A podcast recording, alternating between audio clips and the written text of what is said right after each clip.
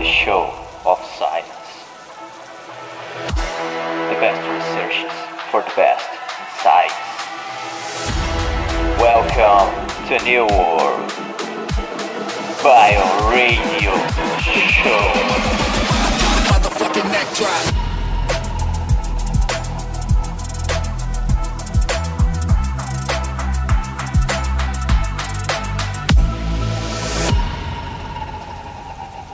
Signore e signori, oggi siamo lieti e onorati di ricevere in questo primo bio radio della storia in lingua italiana no? un grande maestro, chef, insegnante, un riferimento nella cucina mondiale, il grande chef Davide Damiano. E siamo in Italia proprio per parlare di cibo, no? gastronomia, cucina eh, ma soprattutto per capire il rapporto tra cucina e scienza. Certo, questo rapporto è estremamente ampio e potremo affrontare molti aspetti. Ora il nostro focus oggi sarà su un settore della cucina che è ancora un po' enigmatico per gran parte della popolazione e alquanto discutibile dagli chef, dagli cuochi. Ci occuperemo di gastronomia o cucina molecolare. Innanzitutto, chef, volevo chiederti cos'è la gastronomia o la cucina molecolare e come tu sei entrato in contatto con questa vena culinaria, diciamo. Grazie mille per la bella presentazione. Ciao a tutti gli ascoltatori di BioRadio e iniziamo col rispondere alle tue domande. Sono ormai molti anni che pratico la cucina molecolare. Diciamo che negli anni 80, alla fine degli anni, degli anni 80, ho avuto la fortuna di lavorare con grandi nomi che, eh, di personaggi, di chef che iniziavano anche loro a, a sperimentare le tecniche di cucina molecolare. Lì ero ancora un ragazzino, ma ho avuto la possibilità di poter eh, approfondire i miei studi sulla tecnologia alimentare, sulle tecniche di cucina alimentare, quindi andando a studiare l'alimento in tutte le sue caratteristiche, eh, studiando la, mh, le caratteristiche appunto di ogni singolo alimento. E sicuramente questo è qualcosa di veramente importante perché per poter eh, approcciare a questa tecnica bisogna conoscere quello che si sta andando a fare. La cucina molecolare è un mondo, è qualcosa di fantastico perché noi riusciamo a modificare le forme, le consistenze banalmente da un eh, prodotto che siamo abituati a mangiarlo sotto forma di un aspetto solido possiamo trasformarlo sotto forma di un aspetto liquido senza andare a snaturarlo e senza andare a rovinare le proprie caratteristiche organolettiche, le proprie caratteristiche principali. Ovviamente per far questo bisogna però oh, studiare e conoscere quello che si sta facendo. Nella cucina molecolare si utilizzano degli additivi, additivi che possono essere di origine naturale o di, o di origine sintetica. Mm, entrambi i casi non sono problematiche, eh, non portano problematiche alla salute dell'essere umano, anzi in alcuni, alcuni additivi possono anche migliorare, possono aiutarci perché abbiamo delle fibre alimentari, dei probiotici ad esempio, eh, però bisogna conoscere le loro funzioni, i loro utilizzi. Lo chef è generalmente un ricercatore, esploratore, creativo per natura. No? Tu come vedi oggi il rapporto tra scienza dell'alimentazione, eh, scienziati con la cucina e i chefs? Per fortuna dagli anni 2000-2010 il rapporto tra scienza e cucina si è molto consolidato. Mm, ad oggi molti chef non lavorano più in maniera empirica, ma lavorano in maniera scientifica. Sappiamo benissimo che tutto quello che noi andiamo a manipolare in cucina e realizziamo avviene grazie a delle reazioni. E faccio un esempio, mm, banalmente basta impastare acqua, farina, lievito compresso, lievito di birra, quello che si usa per fare la pizza, miscelando questi tre ingredienti assieme, dopo poche ore abbiamo un effetto di lievitazione. Pensate che per ottenere questa lievitazione avvengono circa 300 reazioni chimiche. Questo ad oggi anche noi chef eh, lo sappiamo grazie all'aiuto di tecnici e tecnologi che hanno iniziato a studiare queste reazioni. Fino a un po' di tempo fa sapevamo che la maionese veniva perché miscelando, emulsionando un uovo con dell'olio, grazie al tuorlo dell'uovo, veniva la maionese. Oggi sappiamo il motivo perché viene, perché sappiamo che all'interno c'è dentro la lecitina, ci sono dei tensoattivi che sono capaci di legare una molecola di acqua e una molecola di grasso, perché il tensoattivo vedetelo come un verniciattolo, un serpentello con una testa idrofila e una coda lipofida, quindi riesce a legare acqua e olio e trattenerli assieme. Grazie a questo sappiamo che se io volessi fare una maionese vegana, basta che utilizzi un tensoattivo o della lecitina stessa, miscelandola con acqua e olio e riesco a ottenere un'emulsione stabile. Quindi dobbiamo sicuramente ringraziare la scienza che ci sta aiutando e ci sta facendo fare passi da gigante, sempre preservando al meglio i nostri ingredienti. Molte sono le tecniche conosciute che sono diventate famose nella cucina molecolare, come sferificazione, sous cambiamenti di pH, insomma, e molte che probabilmente saranno conosciute in futuro. No?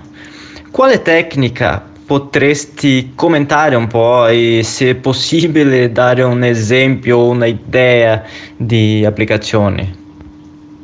Ma visto che mi chiedi delle tecniche, le tecniche nella cucina molecolare sono molteplici, appunto come dici te, la bassa temperatura, la, la sferificazione. La sferificazione penso che sicuramente una delle tecniche più belle, più straordinarie. Io vedo anche nei miei corsi, i miei ragazzi o gli altri chef che mi chiedono sempre appunto di come avviene la sferificazione. Pensate, la sferificazione e non è nient'altro che andare a ricreare la consistenza di un tuorlo d'uovo crudo.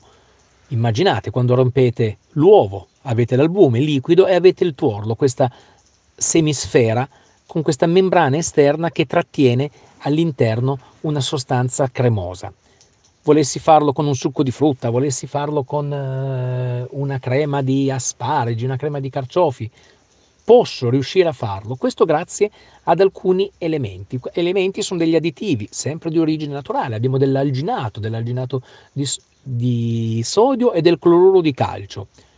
Fondamentalmente inserendo dell'alginato di sodio all'interno della nostra preparazione, della nostra crema, lasciandolo agire e poi cuocendolo, cuocendolo, cuocerlo nel senso di eh, termine tecnico ma errato perché lo cuociamo senza fonti di calore a freddo, ovvero prenderemo questa crema di carciofi ad esempio con l'alginato e andremo a inserirla in una vasca dove all'interno avremo messo dell'acqua con dei sali di calcio. Il cloruro di calcio messo all'interno creerà una reazione andando a formare una membrana esterna alla nostra crema.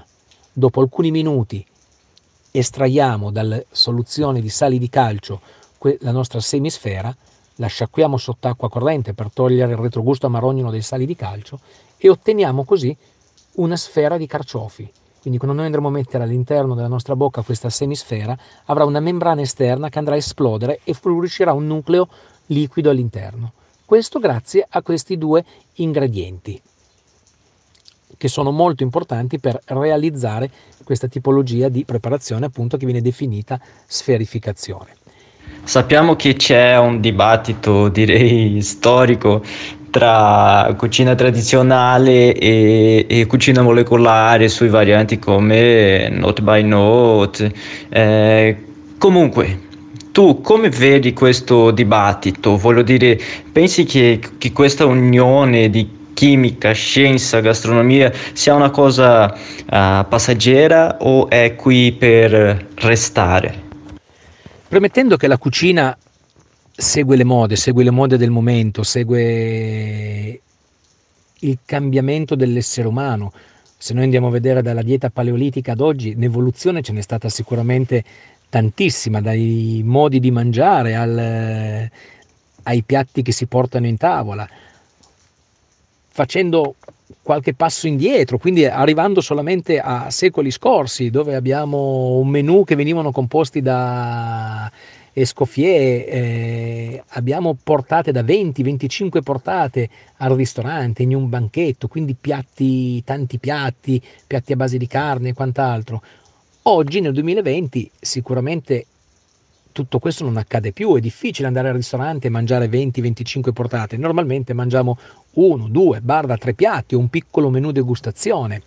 Questo sì è una cosa, è un cambiamento. Sul discorso cucina molecolare e cucina tradizionale, assolutamente, la cucina tradizionale non va dimenticata, è importantissima. Non possiamo pensare di approcciarsi alla cucina molecolare se non conosciamo le basi della cucina tradizionale. Nella cucina molecolare si utilizza la chiarificazione con il ghiaccio, quindi chiarificare un brodo, chiarificare una salsa di pomodoro per renderla bianca con l'utilizzo del ghiaccio.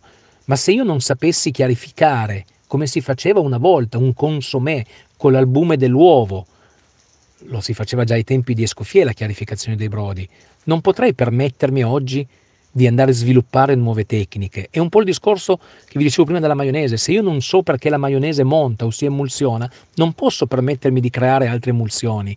Quindi la cucina tradizionale è importantissima, bisogna conoscerla. Poi quello che io dico sempre, la conosciamo, la impariamo e adesso possiamo lavorarci sopra, possiamo riscriverla, ma senza andare a distruggere le basi che abbiamo imparato. Sicuramente alcuni piatti della cucina tradizionale sono, vengono rivisitati, vengono mh, cambiati. Se prendiamo libri di cucina di fine secolo, dell'inizio del Novecento, vediamo che nelle, per creare una salsa bernese si utilizzavano 250 grammi di burro chiarificato a persona. Oggi penso che sia impensabile dare una salsa con 250 grammi di burro per una o due persone. Sicuramente si tende a una cucina più soft, una cucina più leggera. Quindi tradizione sì, conosciamola, ma evolviamoci, andiamo avanti e studiamo anche le nuove tecniche, senza dimenticare le basi. Qui in Italia viviamo in una cultura che respira la cucina. Io vengo da un paese con un ambiente, clima, cultura diversi che è il Brasile. Qui si capisce che perché la cucina italiana è così prestigiosa nel mondo.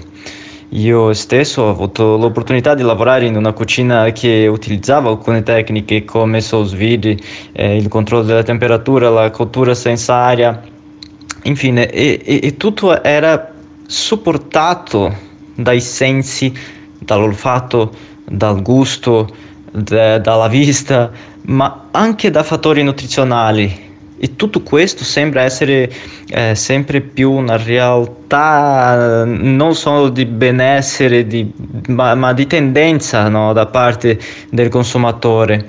Uh, come tu vedi questa relazione tra scienza e cucina più nutrizione? La nutrizione in cucina è sicuramente una cosa molto importante, bisogna fare sempre più attenzione la clientela è sempre più esigente, clientela che cerca di diminuire i grassi saturi, clientela che cerca di, la diminuzione di zucchero, clienti con patologie, con eh, problematiche alimentari, con allergie, vedi l'allergia al glutine, l'intolleranza al glutine e quant'altro. Quindi no, sicuramente è importante, eh, sì, è anche una moda, ci sono ristoranti che iniziano a fare menù iposodici, ipocalorici e quant'altro. Io penso che andare al ristorante ogni tanto fare qualche eccezione per gustarsi un buon piatto una volta ogni tanto sia concesso, sempre nel limite del possibile. Io penso che se si rispetta bene il piatto e le materie prime che si utilizzano, non ci sono poi grosse problematiche.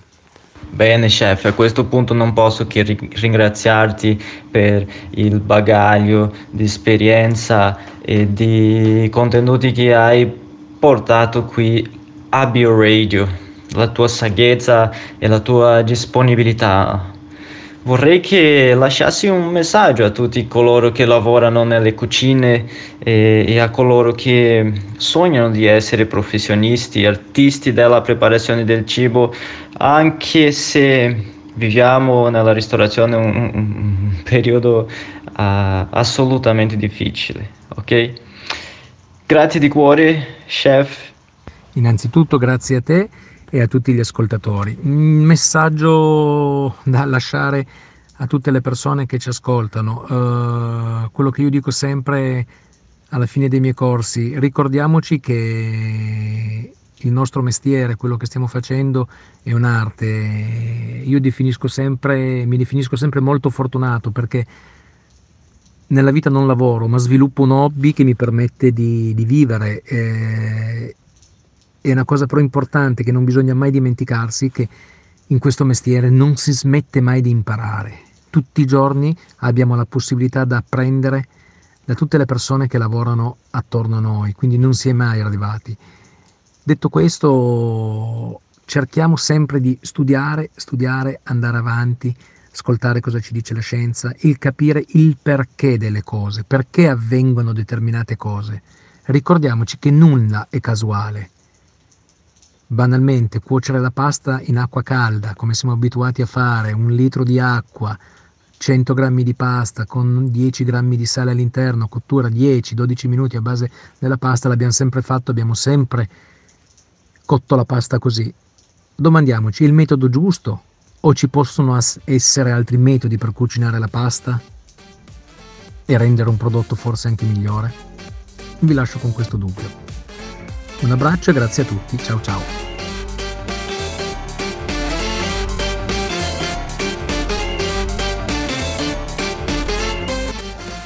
Program is an independent production.